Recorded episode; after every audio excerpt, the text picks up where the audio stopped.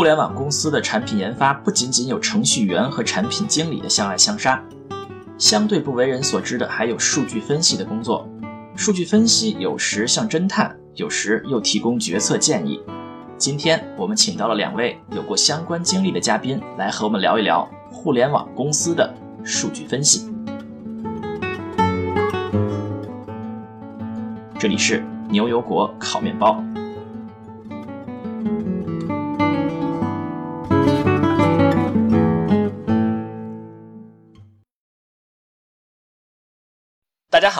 是斯特亚特，我是 Sean，我是 David。今天我们有幸请到了两位嘉宾，第一位是在谷歌和 Facebook 都工作过，二零一五年回国，先后在美图和快手做大数据和算法相关工作的布朗。大家好。啊，第二位是现在在北美大厂之一担任数据科学家啊，硕士毕业于哥伦比亚大学工学院，本科学习经济学和数学，研究生选择了数据科学方向的汝沁。大家好，欢迎欢迎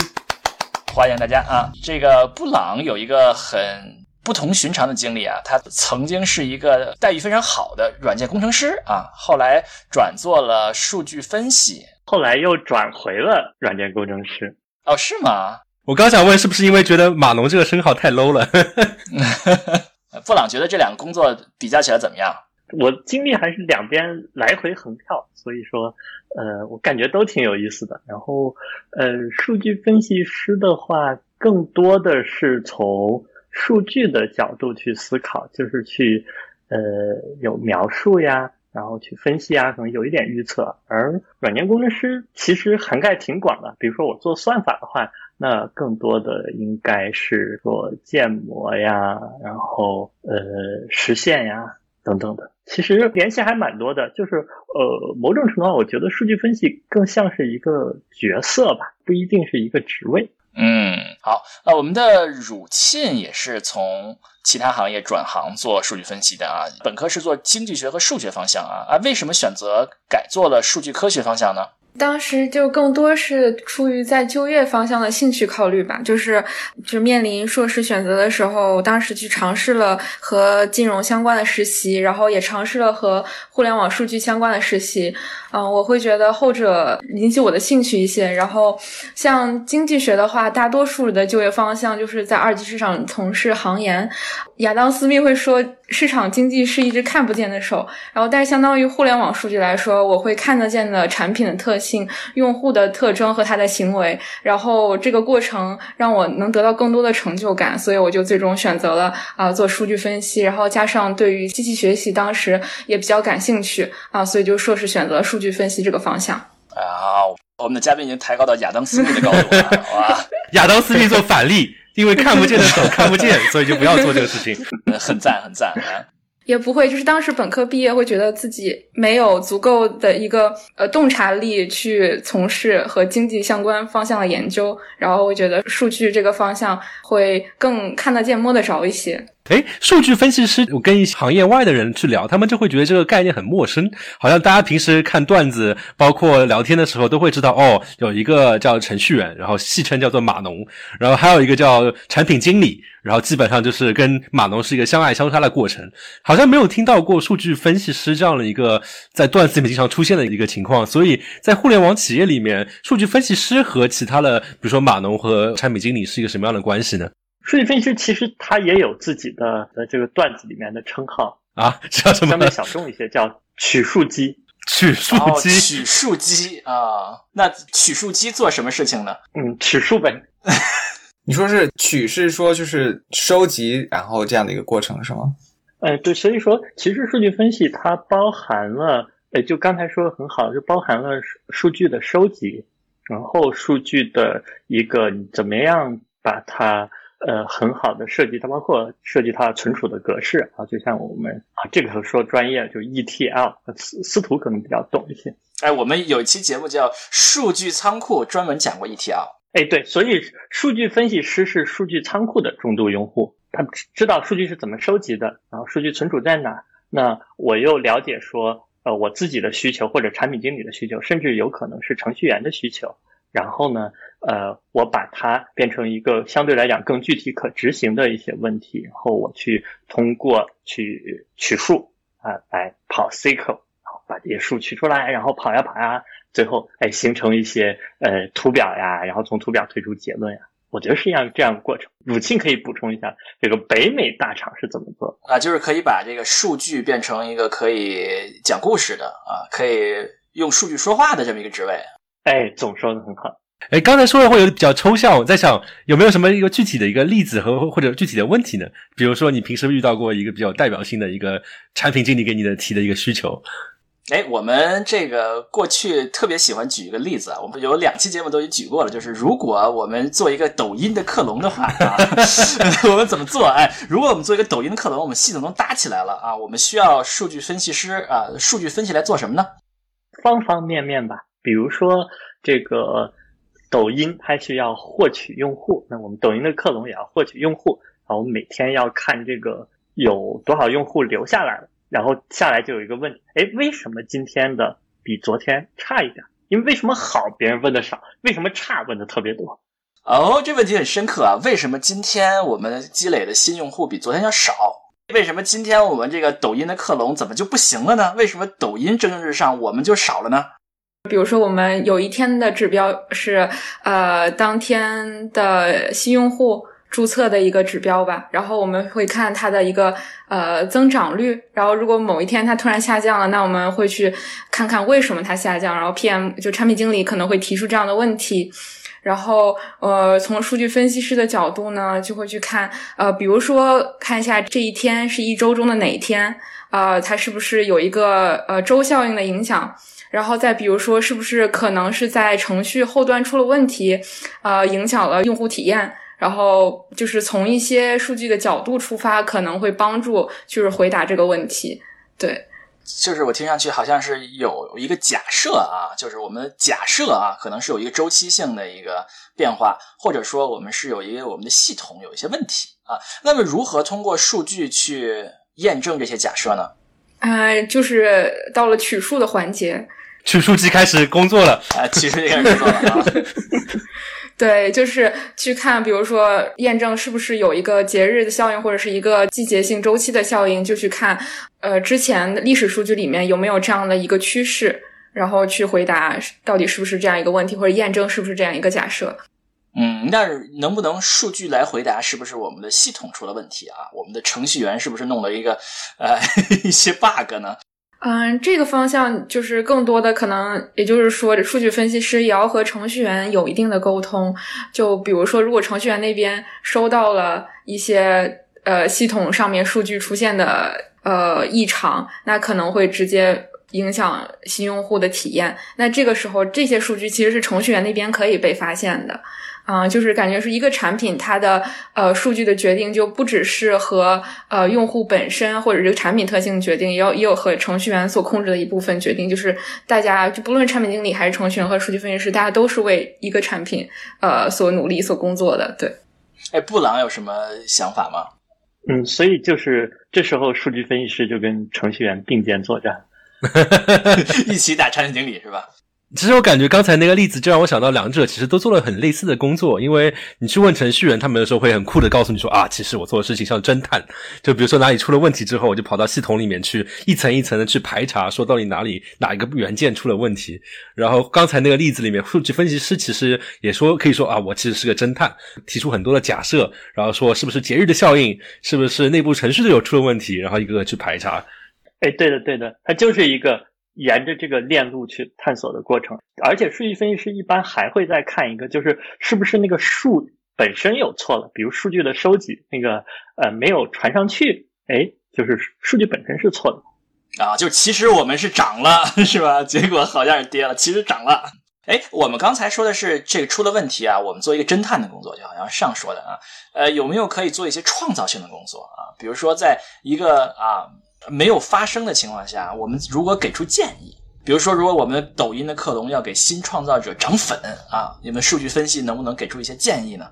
嗯，这是一个面试的问题，很好的面试题。这听我们节目的想要做数据分析的人，你们有福了。现在真题给你们在线分解，面试官来回答这个问题。一般做数据分析开始都要去问一个说，比如说产品经理说这个要涨粉，你要去了解这样的一个大的背景，就是说。它涨粉的目的是什么？比如说我们涨粉的目的是我们要去丰富创作者的生态，然后我们要去呃跟真的抖音 PK，然后那这个时候呢，因为它是一个短视频内容的产品，所以通常会哎我们先分一下类，就比如说把内容分成几个品类，说。我们看一下现在的品类，哪个品类比较强，哪个品类比较弱，然后根据我们的目标啊，我们要主攻哪个品类，那我们优先给这个品类去涨，这是一种通常的一种解决。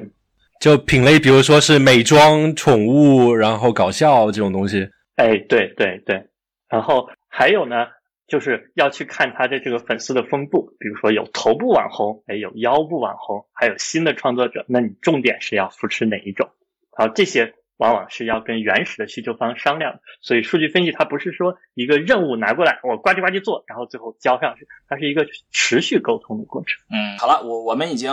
找到了是吧？是哪个领域？然后我们找到就是头部还是腰部新创作者啊？比如说我们要找到科技板块的新创作者，然后数据分析师怎么样呢？嗯，那接下来啊就要去看他说这些用户为什么现在涨不上粉？哎，对呀，我们牛油果烤面包为什么涨不上粉呢？哎，对，比如没给你们分发，对吧？就大家都不推荐，不推荐牛油果烤面包，别又别人看不到，哎，涨不上粉啊。那或者是哎，推荐没推荐对啊？推荐的都是给美妆类的，推荐牛油果烤面包，那也涨不上粉。这部分就变成了一个侦探类的工作了啊。那这个工作也都是通过数据来回答的，对吗？对，然后还有就是说，呃，有的时候他是要去跟，比如说做推荐算法工程师一起配合，说，那这个既然你都不给我推荐了，能不能看一下你这边的模型是不是对的？或者是说模型是对的，那还没有推荐，是不是要给我加一点权重？是说，就是我的这个牛油果烤面包是很需要粉丝的，这个对我们整个产品都有至关重要的意义，你给我把权重调多一点，大家商量商量看行不行？就是第一部分先跟产品经理去商量，说你到底要的是什么。然后第二部分做侦探做完了之后，就跟具体做算法的工程师商量商量，你帮我去把这个事情给解决了。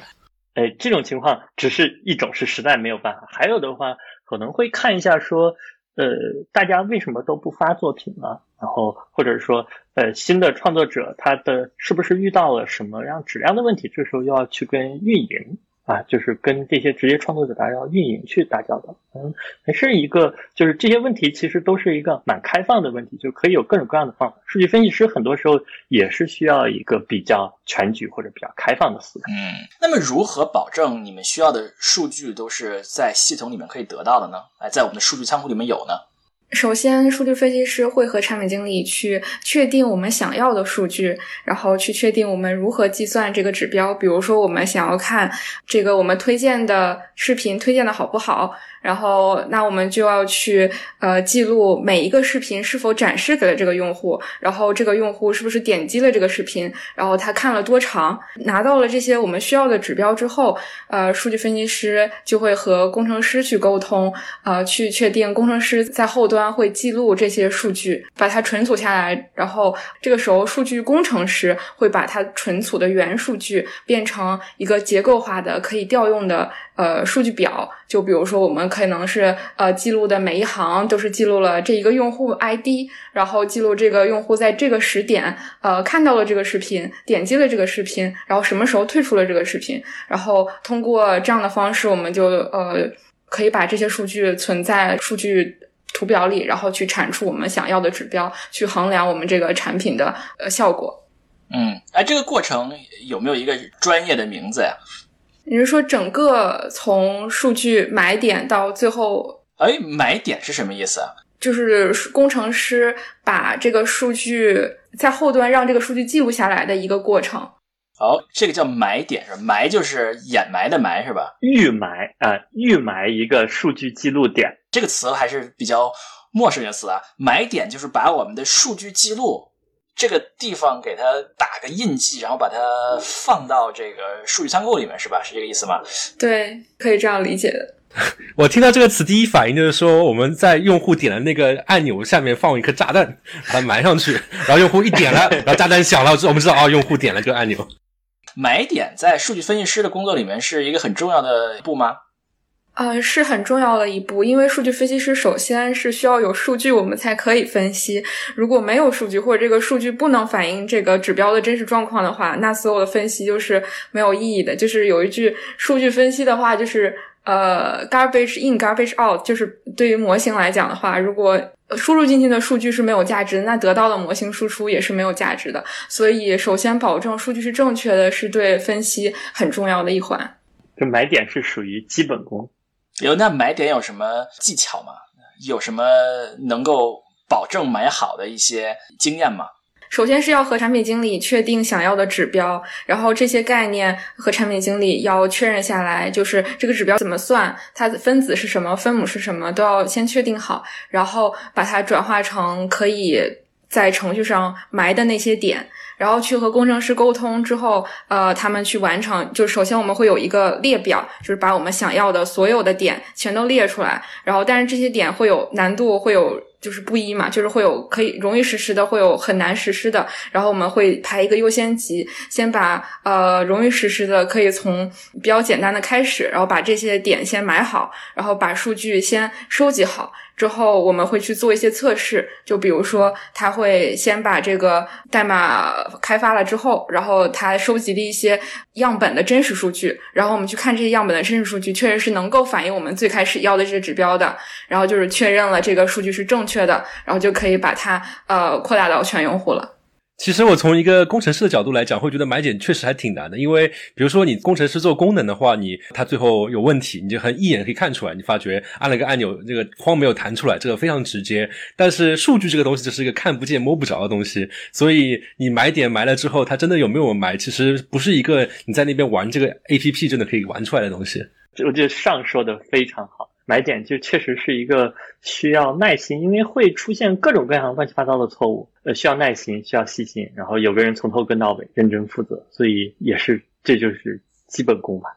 千里之行，始于足下啊！如果第一步做不好，那就什么都没有。前面我们说到要把这些指标排优先级，然后是要和程序员要撕一下吗？我自己的经历是感觉还比较和平的，是一个状态，就是数据分析和程序员基本是站在一个战线上的。就比如说，对于产品经理要求的很长的一个列表，我们大概会去排，就是平衡一下，就是它既容易去实现，然后又可以反映这个产品的呃表现。那我们就先去做这些，然后呃前期如果这些做的足够的话，那可能如果之后有更重要的事情，那我们可以把这些资源利用到更重要的事情上。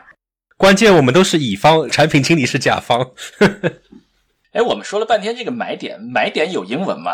应该就是叫 login 吧，存储这个用户的在这个产品上的任何一个行为点，把它存下来。对，好吧，看上去我们看到汉语的博大精深了啊，买点非常准确，英语就只能叫 login。在硅谷那边工作的华人的话，就会说加一个 login。好吧，啊，我们说了这么半天互联网的数据分析了，那在互联网做数据分析的员工，他的职位名叫什么呀？北美这边的大厂大部分会叫 data scientist 杠 analytics，就是叫数据科学家是吧？呃，对，就是分析岗，就是呃，比如说 Facebook、Airbnb 都会有这样的岗位名称，就是 data scientist、analytics，就是说，呃，这个 data scientist 就是通过数据分析，然后去进行产品分析和商业分析的，就是它最终是还是要服务于这个呃商业和产品的。所以这个职位名在英文里是三个单词：data scientist 杠 analyst，这是一个职位名。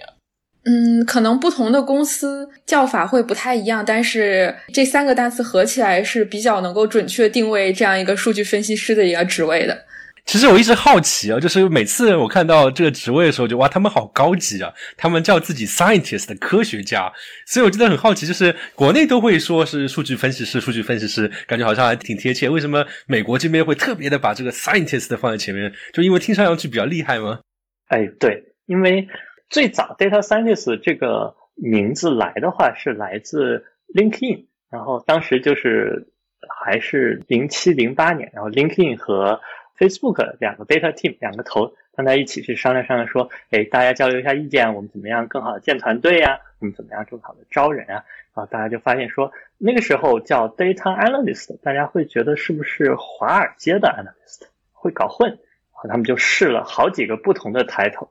就是分析师，人家大家一听到分析师，第一反应就是华尔街那边去搞股票那帮人。哎，对对对对对，这是搞股票，因为那时候金融特别火嘛。对，我记得我那时候我是零七年考大学选专业的嘛，我那时候不选金融专业，我感觉都腿都快被我妈打断了。所以他们后来就呃试了一下，说我们还是要起一个 title，应该是类似于 A/B 测试了一下，因为在 LinkedIn 上面不是有很多 job，就放了不同的名字，好，最后发现 data scientist 哎最容易招到人，因为大家都搞不清楚这个 scientist 听起来也比较高大上，就能吸引很多好奇的年轻人。这不明觉厉。呃，所以他们还真的是在 LinkedIn 上面做过对比测试的啊，什么职位名最能够吸引这个面试者的眼光啊？对，哎，那个时候的 LinkedIn 的那个 data 那个 analyst team 的负责人，后来做了奥巴马政府的 chief data scientist。哇，就是说发明这个词的人后来是给奥巴马这个主管数据分析，哇，这个厉害了，这厉害。这这真的是有点耳目一新。原来就是 data science，你听上去高大上，它其实是一个被证明的比较听上去高大上的一个名称。哎，这说明这个对比测试还是非常正确的啊。啊，它还有个好处，就是说大家大家去开会，对吧？如果你是叫 data analyst，大家想这个会我也不用什么人去 analyze，然后这他就不去了。但是 data scientist，大家就觉得说，哦，这个会我们很还是需要科学家来参与啊，听一听，给一给意见。所以那个 data scientist 的各种参与感也比较强。啊，有道理，有道理。嗯，这个职位国内一般都叫什么名字？国内的话，呃，有叫数据分析师是经常见的，然后有时候也叫商业分析师，也有叫数据科学家的。对，国内叫数据科学家也越来越多了，大家也需要科学家。好，也有的地方会叫数据产品经理啊，因为产品经理听起来也比较高大上一些。我觉得你们这个行业好邪恶，就是感觉是哪个能唬人就选哪个。我说司徒，你们 Facebook 不也有 research scientist？呃，那是为了做绿卡吗？因为 data scientist 这个名称也是就是最近一些年火起来的嘛。就是之前它的前身其实是叫呃 quantitative analyst，或者是就是做呃数量分析的。主要是其实他们的工作也是用数据来回答一些问题。然后有了这个 data scientist 的这个名称之后，刚开始就是对于这个名称所对应的岗位职责，其实不同公司它的职责也不太完全一样。就比如说，有一些公司更强调商业分析，有一些公司就是更强调模型和深度学习算法这一类的技能。然后，所以说我们今天讨论的更多的是强调，呃，在数据分析和商业分析这个角度来，呃，来反映就是 data scientist 这个岗位所反映的职责。哦，我还真不知道，原来这个数据科学家这个在叫这个名字之前就叫 quant 啊，叫量化，听上去就更豪华而接了。也不完全是 quant 吧，就是它是数量和数量相关的，就是因为它是做一些和数据相关的工作，嗯，去分析用户的数据。就是在这之前，它虽然是没有这样一个名词，但是肯定是也有一一些人去做这样的工作。当时的呃工具可能没有，就算没有 SQL，可能也是会用 Excel 去做这样一些用户的数据分析。那当时我们没有一个这样的名字，只是叫一个和数量分析相关的一个名字。啊，我们说了这些职位名啊，我们来说说具体技术吧。我们要做一个数据科学家啊，或者数据分析师啊，或者不管怎么样了，做互联网的数据分析，呃，一般都会使用什么样的工具呢？啊，我们程序员要各种各样的程序设计语言啊，啊，数据分析师要用什么呢？嗯，对于数据分析师来讲，最重要的一个工具就是 SQL，呃，就是 SQL 是呃我们就是每一天日常工作中都要用到的，因为取数是很重要的一个环节。稍微对我们的这个不太了解的这个听众来说一下，SQL 是什么呀？SQL 就是 SQL 啊。这个 SQL 是个什么语言呢？是一个数据库查询语言啊，就是它是非常抽象的一个查询语言。比如说，给我们找出所有的呃数据，它的这一列叫什么啊？所有的员工年龄是二十岁的，嗯，哎，这种是这么一个非常高层的一个语言啊。哎，我们说完了 SQL 啊，后面还有什么呢？嗯，就是首先要对 SQL 很熟练，然后需要懂一些可视化的工具，比如说 Tableau，呃，或者 Power BI，嗯，这些就是在做图表和报表的时候是非常有助于展示这些数据给产品经理看的。然后还需要会一些编程语言，就比如说 Python 或者是 R，呃，去进行一些简单的模型的分析，或者是进行一些统计分析。嗯，有的时候也需要做一些自动化的功能，就比如说我们想要这个报表它自动化每天都生成，那就需要一些编程语言去辅助这个功能，就是大概是这样的一些工具和技能都要掌握。顺便做个广告啊，我们做过一期关于 Python 的节目啊，有兴趣的听众听到 Python 不知道什么，可以去听一听。啊，我觉得 Python 算了吧，我觉得现在国内 Python 广告已经是个梗了，Python 培训是个梗。好吧，啊，我我吐了。哎，这个和我们很多人这个第一印象不一样啊，因为很多人第一印象，哎，我们统计啊，做数据啊，我们应该用什么 Excel 对吧？我应该用什么什么高大上的叫什么 SAS 啊，或者叫什么什么 MATLAB 啊？为什么不用这些语言呢？Excel 的话，我们平时也会用到一些，比如说它的就是 Pivot Table 这些，就是有助于分组统计，呃，就是比较常用的功能也会使用。然后像 SAS 的话，我更多的是在银行业会用的比较多一点，互联网的话很少用 SAS。然后 MATLAB 它也是一个，就它软件本身是比较庞大的。然后它，比如说和 SQL 数据库连起来，它的使用体验可能就是没有 Python 更加方便。然后，并且它不算是一个可以呃很好进行合作的一个语言吧，我是这样感觉的。就是 Python，比如说 Jupyter Notebook，大家开一个甚至都可以同步去合作，然后也更容易分享和展示。对工程人员来讲，MATLAB 是更好的一个选择，但是对于数据分析师的来说的话，Python 或者是 R 是一个更好的选择。哎，我们说到就是具体的非常低层次的工具啊，但是我们作为科学家啊，肯定现在需要头脑中需要有一些工具啊，在我们这个头脑中需要有什么样的知识来分析数据呢？嗯，统计方向用到比较多的就是我们做 A/B 实验的时候，会去分析这个 A/B 实验的结果。我们看两个组，实验组和对照组，他们呃指标到底有没有呃显著性的不同，就会去用到。呃，假设检验的一些统计分析，然后比如说它的分布是不是一样？呃，对于这个数据集的话，它这个就会比较两个的方差，比较两个的均值，就是这些呃统计上的概念，或者是可能会遇到呃，比如说我们产品经理会问这个测试我们需要跑多少天，那统计上会有方法去回答我们收集到多少数据，然后才会给我们一个可信的结论。或者说，比如说，有的时候我们就是没有这么多资源去跑够足够的天数，那有没有方法可以让我们就是减少我们这个就是跑测试的时间？那可能我们去用呃贝叶斯分析去做一些小样本的假设检验，那就是这些统计的知识就会派上用场。呃，除了测试方面，还有什么其他方面的统计知识需要用吗？嗯，我觉得统计就是它的用处就在继续解决一个问题的时候，就会显得就是需要一些领域知识。去支撑你做的这个决策，对，就比如说我们去向上采样或者是向下采样去整理我们的数据，然后去去除这些异常点，就是这些统计一些知识对于我们数据处理上面，呃，会有一些帮助。就比如说这些是基本的一些统计知识，也是数据分析师需要知道的。嗯，那么除了统计，还有什么数学方面的一些知识需要吗？呃，数学方面的，就比如说我们也会做一些回归分析。呃，那回归分析的话，如何去调整这个模型？如何去解释这个模型？然后在数学和这个解释方向，这个模型的含义是什么？回归的意思就是说，我们要有一个函数，然后把那个函数的参数算出来，是这个意思吗？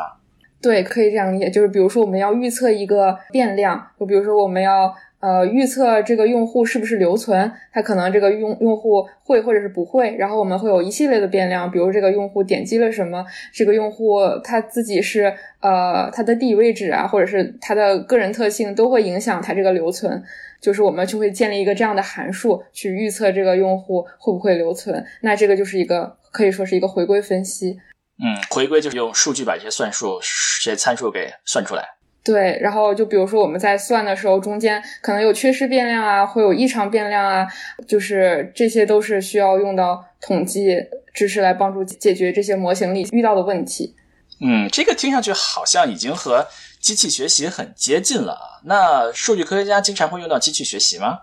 我觉得要看具体业务的需求。就如果说业务需求说我需要做一个回归模型，或者需要做一个分类模型来帮助。业务的一些决策和支持，那我们是需要做的。也就是，呃，虽然说为什么我们更多是做商业分析，但是在招聘的要求里面，它都会要求数据分析师是具有机器学习模型的能力的。这让我想起来，我以前在上学的时候，一个统计学的老教授吐槽机器学习这件事情。他就说，机器学习本质上就是统计，只是那帮搞计算机的喜欢搞一些特别高大上的名字。啊，那有没有什么具体的例子？你们比如说，我们什么什么样的问题是需要机器学习的？能不能举个例子吗？嗯，就比如说刚才我们做的那个回归分析，就是预测这个用户会不会留存。那它是一个，呃，把它说的高大上一点，可以用其他的机器学习模型来进行这个预测。嗯，我们就不止可以用回归模型，也可以用决策树模型，可以用知识向量机模型，可以用呃任何我们想到的可以去预测这个变量的模型，然后就把它做的很高大上。啊，就是除了深度学习都可以用，说不定现在深度学习能用拿来用了。科学家需要知识啊，但是这个和我们很多人心目中的做数据的人不太一样啊。我们认为这个在我们心目中啊，有一些非常偏见啊，觉得做数据的嘛，都是在建一些这个叫什么 pipeline 流水线，流水线啊，数据流水线嘛，都得做一些数据流水线啊，都得做报表啊。那么做流水线、做报表，在这个数据分析师的工作中是一个什么样的比重呢？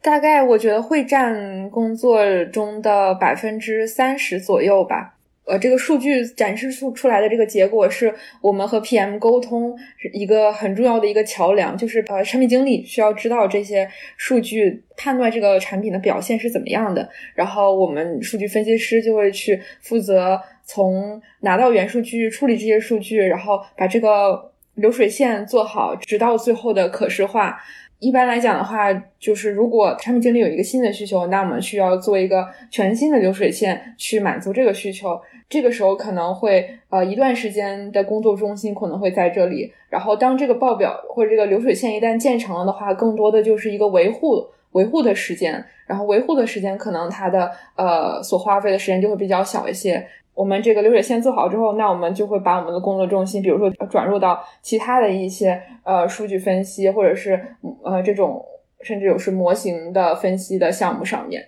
对，其实这些要求更多的是看这个产品经理他需要什么，然后我们去帮助他完成什么。嗯，我们说了数据科学家啊，看来数据科学家也确实是科学家啊，不仅需要工具，需要知识啊，需要干一些。这个有点大家不太喜欢的，这比较枯燥的活儿，哎，最后科学家还需要有一些软技能，对吧？还需要和大家沟通。那这方面有什么软技能是数据科学家需要具备的呢？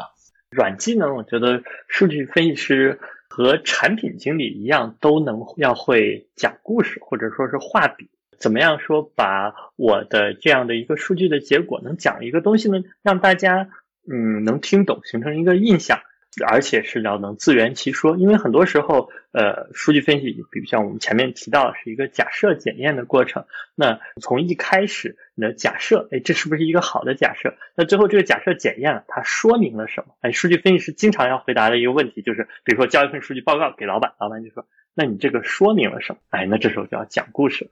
你要揣测老板想说明什么？那倒不是，是还是要站在数据的角度上啊。讲故事啊，然后还有就是，呃，包括有时候做报告啊，我见过一个非常优秀的数据分析师，然后他的那个 PPT 啊，真的是看上去平平无奇，但是他讲出来真的是这个口中生花，那个就是做报告的能力是非常重要的，然后有的时候还需要去写作，哎，对，就是在一些。呃，公司可能不强调做报告，哎，更强调说把你的思路写清楚，那么就写作，哎，逻辑性呀，然后整个的表达呀，怎么思路清晰啊，等等的。然后数据分析师还有一个很重要的是时间管理，因为经常啊，特别是就就是取数跑数的时候啊，那这个一个任务交上去，然后等很久，那等很久的时候，这个时候干啥呀？哎，怎么样去哎管理我自己的时间？还有就是说，呃呃，很多时候。各种各样的这个相关合作方，哎，这个产品经理提一个需求，那个产品经理提一个需求，然后怎么样去排期，然后怎么样确定优先级啊，这些都是很重要的。我觉得可能给没有跑过这些查询的一些听众一些概念，就是我记得我以前自己跑查询的时候，基本上属于那晚上睡觉之前 跑一个查询，差不多第二天醒来的时候他跑完了，数据出来了。听上去所有这些技能都和读个博士差不多啊，所以是 scientist 啊，对，果然是科学家啊。就是我很好奇，之前就是嘉宾有提到过，为了完成一个任务的话，这个数据科学家需要跟不同的呃同事进行打交道，比如说产品经理，比如说这个程序员，比如说还有这个运营的一些工作人员。那么在这个前期的准备工作当中，是不是这个沟通的能力也很重要？就是得学会说把自己的这个需求去告诉对方我要什么，然后并且需要别人去做执行。比如说程序员去去写代码，然后运营的人就去帮这个产品的这个内容的提供方去去想怎么样帮他们产生内容。这方面的这个能力也很重要呢。对，因为讲故事一方面，然后另外一方面是要说清楚话，而且是保证说。我说的和对方理解的是一个东西，因为很多时候沟通的时候是需要反复的沟通，就不只是啊我说一遍，然后那可能是说，哎我说一遍，然后也让对方讲一讲，说，哎他理解的是什么，然后确定一下说我们之间是是对齐的。我觉得可能跟刚才买点的那个点，其实问题是一样的。因为像我们平时做产品的工程师，会觉得我们在聊的是一个眼睛看到的东西，是非常具体的一个功能。但是数据是一个看不见摸不着的东西，所以就大家来沟通的时候，可能就需要花更多的功夫。对对对，布朗既做过软件工程师，又做过数据科学家。那布朗觉得是不是沟通能力对于数据科学家来说比程序员更关键呢？哎，更重要，是的。因为程序员很多时候，大家虽然说相爱相杀，但到一个具体的需求上，程序员有的时候反而是甲方，而数据分析师的话，他呃这时候其实跟产品经理更像一些，他的有一些工作是需要别人来去呃一起去完成的，比如说买点，那这个时候能够把问题说清楚，而且能够去跟大家取得共识，不仅是事实上的共识，可能也是排期和优先级上的共识，这就。非常重要，就是呃，还有就是像前面提到的汇报的时候，那汇报这种对同级、对上级的沟通，对数据分析师来讲，比程序员甚至更重要。因为程序员可以用代码说话，但是数据分析师是要用数据说话。哎，数据说话，然后用科学说话。哦，科学说话，哇，这个这个这境界高了，这个斯密的高度了啊！果然是可以把亚当斯密给一脚踢开的高度，嗯。那刚才，呃，布朗聊到了说，他因为他自己是做过程序员，也做过数据分析师，他就聊了聊了这两者之间的区别。那汝庆，像你是之前是做过一些商业分析相关的一些工作，那你觉得这些和数据分析师有什么区别呢？呃，就是商业分析师他更强调商业一些，像是他呃主要的工作内容应该就是通过呃数据的分析，然后来。辅助商业的决策，但刚才也提到，就是呃，数据科学家他有一部分的技能点是要呃包含编写程序和呃模型训练的。就是他在公司在招聘数据科学家的时候，对于数据科学家的要求就是比商业分析师要更多了一些，就是对于模型和编程能力方向的要求。然后实际工作中也会有一部分的工作时间去呃，甚至有一些可能是我们偏向呃。研究的一些工作，就比如说我们做这个 A/B 测试，我们遇到了一些就是数据收集时长的问题，那我们就是怎么能通过一些统计方向的知识来帮助我们缩短这个。呃，数据收集的时间，那这些的话，数据科学家是要通过他统计知识的一些累积来回答这样的问题。但是对于商业分析师，他们更多的就是专注在商业的分析，然后不太需要他们去掌握呃像模型方向的技能。我们国内经常在网上开玩笑说，程序员三十岁以后怎么怎么样，三十五岁怎么怎么样。哎，那么这个呃，数据科学家一般三十岁以后、三十五岁以后会是什么样子呢？这是一个好问题。我感觉数据科学家的话，呃，一方面是在专业上不断的提升，就是说，呃，在开始可能是，呃，我做去跑跑数呀，然后呢，接下来我可能查查问题啊，然后它越来越复杂的问题，或者说我可以开始定义指标，或者像前面提出，我是预测一些问题，发现一些问题，然后再往上什么就是啊，制定战略。制定产品的战略，那这个时候呢，他其实做的事情就会跟一些比较资深的产品经理有一些像。那另外一条路就是说到三十岁、三十五岁，在数据方面这方面分别晋升成为行业的大拿，就是成为一个专家型的路线。那这时候，呃，也有人去做一些更多的模型啊，往更科学的这个方向去走。所以我很好奇，大拿一般会解决什么样一个级别的问题？啊，我给你举个例子啊，就是大拿他要解决是，我怎么样在公司里建设一种数据文化？这个好虚啊！当私密啊！对啊，什么叫数据文化呀？就是说，要做好数据分析，其实前面也谈到，它会它的依赖非常的多。比如说，哎，运营的同学他对数据的理解是什么样的？包括工程师对数据买点这件事情重要性的理解是怎么样的？因为他们当做一件高优先级的事情，低优先级。这么做，那产品经理呢？他对数据的理解的多少，也能会影响他提的问题或者他提的需求的一个质量。所以说，就是数据文化更多的是强调说，公司里人人都对数据有敏感，对数据有了解，然后能够去呃，不仅仅意识到，也能够大家协作更好的发挥数据的价值。我理解大概是这样的。哎，你刚才想到就是，比如说很多互联网大厂现在说自己要数据驱动。然后就是说啊，这个你干什么事情都要说你有没有跑过 A/B 测试、对比测试。那么可能 A/B 测试、对比测试这样的一个政治正确的一个一个行为，就是一个曾经的数据科学家的大拿给大家洗脑洗出来的结果。呃，我觉得在公司公司发展的时候，经常会碰到说一开始可能都没有数据，大家都分别去做业务、做功能，然后突然一个阶段到一定规模了，非常重视数据，然后什么都要 A/B 测试。但其实。再往前走，其实大家是对数据的认识，应该是从矫枉过正到更加客观和科学。就是认识到数据的局限性，这个一般是一个公司数据做得非常好的标志。比如说 A/B 测试，就 A/B 测试，这也是一道我们经常问的面试题，就是 A/B 测试的局限性是什么？比如一些长期的，呃，长期会变化的东西，A/B 测试是测不出来的。比如说，我们做任何产品，我们想要用户得到好的体验，但有一些用户的体验或者他心理上的感受是不能完全用指标来量化的。然后这些不好衡量的事情，就是呃，更多的是需要。有一个叫 UX，就是用户产品设计师，他们会直接去和用户做交互性的呃实验和研究，去判断这个功能是不是呃呃更有助于用户，或者更加有助于这个产品。然后这个时候，有的时候可能我们从数据上是不能呃准确的得到这样一个量化指标，但是从用户体验的角度来讲的话，这个确实又是我们需要去推动的。然后这可能是数据的一个有的时候会有的局限点。嗯嗯，我也想到一个，就比如说我们以前也用过那种流氓软件，然后夸夸夸弹几个弹窗，一般这种情况下那个指标都很好看，但是用户体验不好看，时间长用户就不用。哎，还有一个就是说说测试出来的东西，很多时候经常是一个平均的一个结果。但可能有一些小的群体，比如说喜欢我们牛油果烤面包的群体，哎，他在某一个测试里，他其实受到了很大的伤害，但是在平均上没有显现出来。刚才说到数据科学家以后可以做成大拿数据科学家啊，可以做成在某些方面科学家性质的数据科学家。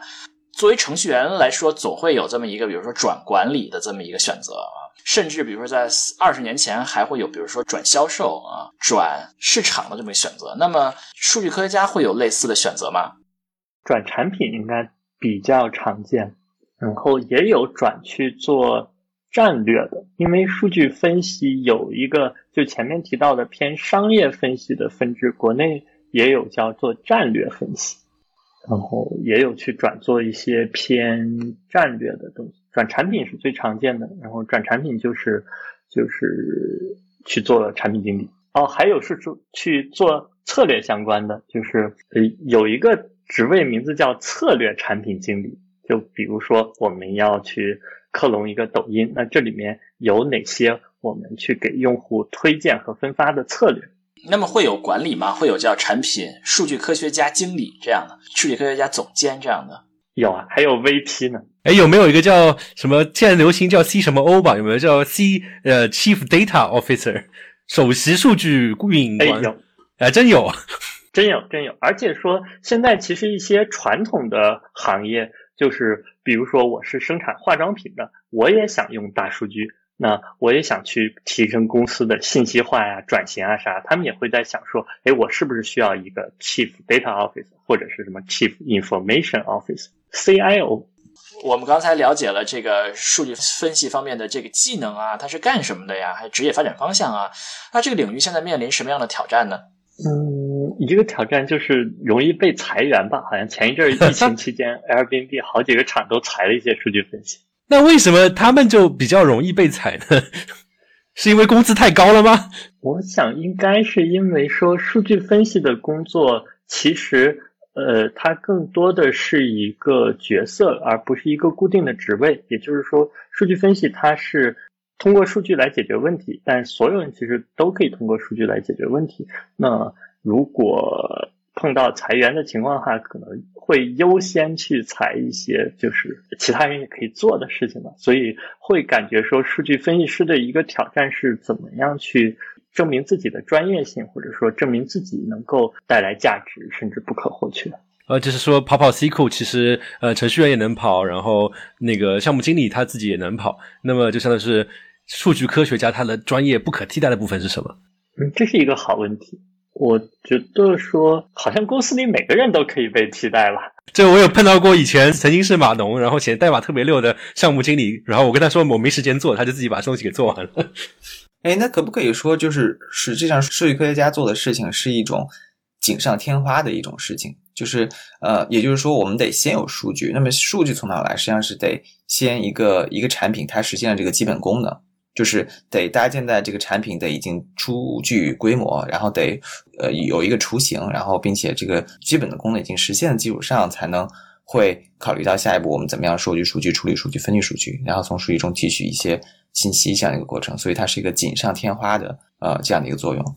嗯，我觉得不能是完全说是锦上添花，但确实创业的公司，比如说，呃，一开始公司从零开始，它是不需要数据分析师，因为也没有数据。但是，呃，就是或者说是从一到一百，或者说从十到一百，那就需要数据分析师能够更多的去发挥出它带来的价值。嗯，就是之前说到数据分析师面临的挑战。呃，我觉得就是数据分析师面临一个挑战，就是他更多的在工作中扮演的是一种提供建议的角色，而不是提供决策的角色。就是最终的决策更多的还是产品经理去执行的，然后数据分析师就是。嗯，通过数据的分析去回答产品经理的一些问题，然后更多的时候就是产品经理对这个产品有一个大方向的感知，然后数据分析师可以通过数据上的细节去验证这种假设，或者是说来调整这种假设。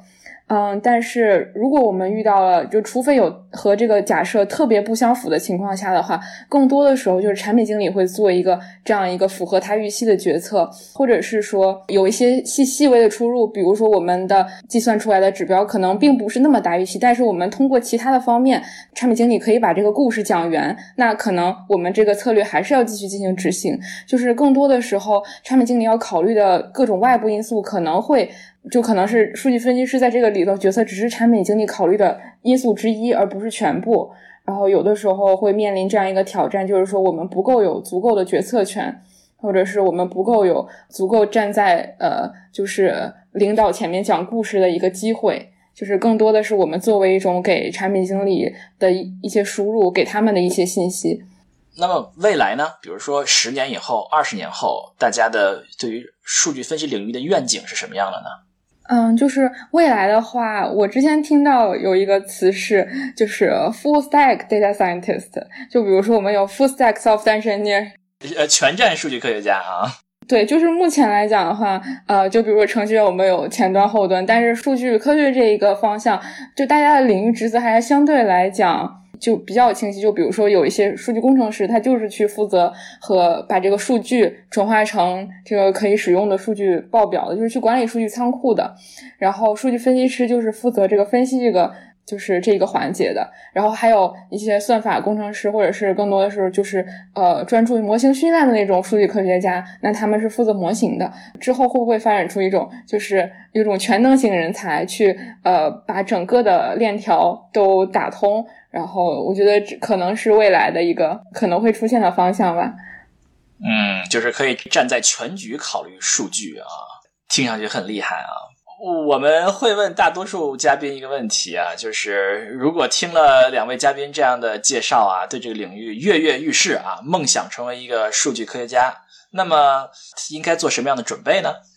呃，我觉得就是给一些就是干货类的技巧，就是从面试方向来说的话，数据分析师考察的主要就是三大块儿。嗯，第一块就是概率统计方向的知识，第二块就是 SQL 或者 Python 的编程方向的知识。然后第三块就是对于这个产品的理解，就是你需要有一些就是商业思维去分析这个产品，就是一般会考通过一个案例来考察你这个商业分析思维，就主要是这三大块来进行准备。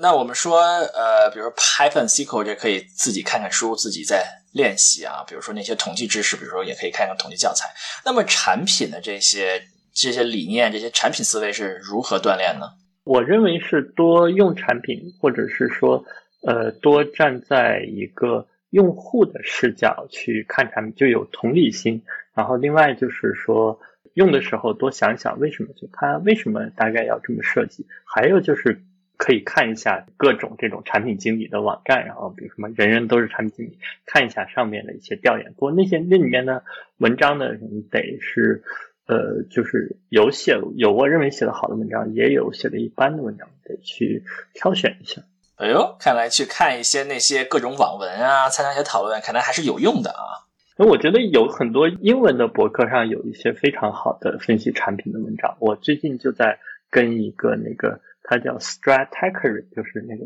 作者叫本 Thompson 啊，他写的一些分析写的非常棒啊。还有一个人叫尤金卫，对他还专门写过一个抖音，他怎么样看待 TikTok？呃，我们刚才说一些比较实用的啊，怎么面试啊，怎么当敲门砖啊啊。那么如何怎么成为一个优秀的数据分析师？有没有什么建议呢？我的建议就是养成一个良好的习惯。那呃，除了基本的，比如说我们前面提到的买点的，要认真、负责、细心等等的，那还有就是说，首先要熟悉数据在哪里啊，每一个字段的含义不清楚的不要随意假设，因为我们是讲科学的。然后呃，那另外呢，就是在沟通方面，对分析的问题啊，包括分析的一个，哎，我解决问题的方向，我提什么样的假设，那能够主动的去思考，然后跟提需求方。来去做双向的沟通，呃，抓住任务的关键点再动手。因为我自己做数据分析的时候，有一个感受是说，就开始的时候总会有一点点焦虑，然后直到我取数的时候啊，我心里就舒服了，我开始去做这个分析了。但很多时候呢，一开始想清楚问题的话，包括说我们前面说写一个 SQL 要跑很长时间，那我可以写一个。简单版本的打个样，然后看一下我的方向对不对，然后我最后再跑一个很长的 query，所以这些都是说，呃，要抓住任务的关键点再动手。那用个高大上的词汇叫延迟满足感，然后还有一个就是说。最后的分析的结果还要跳出数据本身，因为一开始做数据分析，最后就是给出来结果就是，哎，我给出了这个数据是这个数据指标是什么什么什么样的，或者给一个表格，然后最后就描述一下说，呃，这个指标涨了，这个指标跌了，但最后大家说的都是描述，而没有说实际的一些。To do 是什么？我可以接下来可以做什么事情？那我怎么样知道我的方向是对的？或者就像我们前面说的，至少说，我不仅仅是描述数据本身，我更多是跟大家讲清楚说，呃，我们现在在哪里？我们遇到了什么问题？或者说我们对过去的问题解决的好不好？要能形成一个一个结论，而不是一个对一个数据本身的一个概括。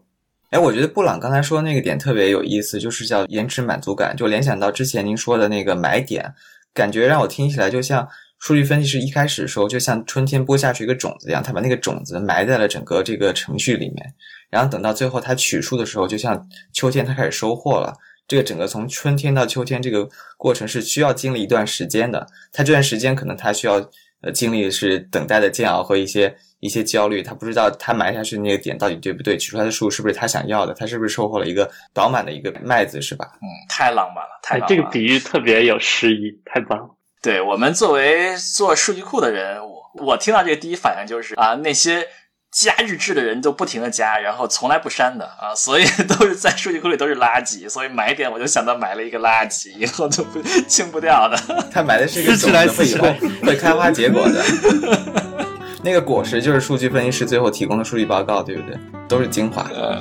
对，然后这个果实还可以那个吃到用户的嘴里，我们做出了更好的产品。对对对，好，那我们今天就感谢我们的两位嘉宾，一位是布朗，一位是汝沁，来到我们节目啊，给我们介绍了在互联网公司做数据分析的方方面面啊，还给我们做了非常好的建议啊，所以感谢收听我们节目，呃，欢迎在各大泛用型播客平台订阅和收听我们节目啊，其他收听方法可以见我们的主页，那我们就后会有期，下期再见，拜拜。拜拜，下次再见，拜拜，拜拜。